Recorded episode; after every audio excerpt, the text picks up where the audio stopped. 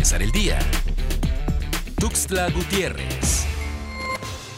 Se logró la detención de una presunta célula de la pandilla denominada Barrio 18 en el municipio de Tonalá. Los imputados fueron puestos a disposición del fiscal del Ministerio Público, quien determinará en el plazo constitucional su situación jurídica luego de que se informara sobre los resultados de un programa denominado Policía Saludable. El 50% de la Policía Municipal de Tuxtla padece obesidad y tiene problemas de sobrepeso. Las autoridades municipales trabajan para corregir un problema que ha sido una constante administración tras administración con la intención de mejorar los resultados económicos obtenidos en años anteriores. La estrategia que el sector empresarial impulsa para este 2020 es prever las acciones comerciales para todas las fechas importantes del año y poder generar flujo económico.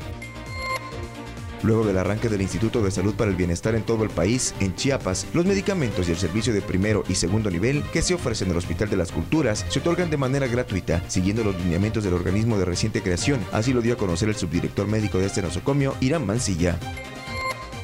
El secretario general de gobierno Ismael Brito Mazariegos tomó protesta de ley y dio posesión como directora general de la Comisión Ejecutiva Estatal de Atención a Víctimas a Alejandra Elena Robelo Cruz. Para empezar el día, Tuxtla Gutiérrez.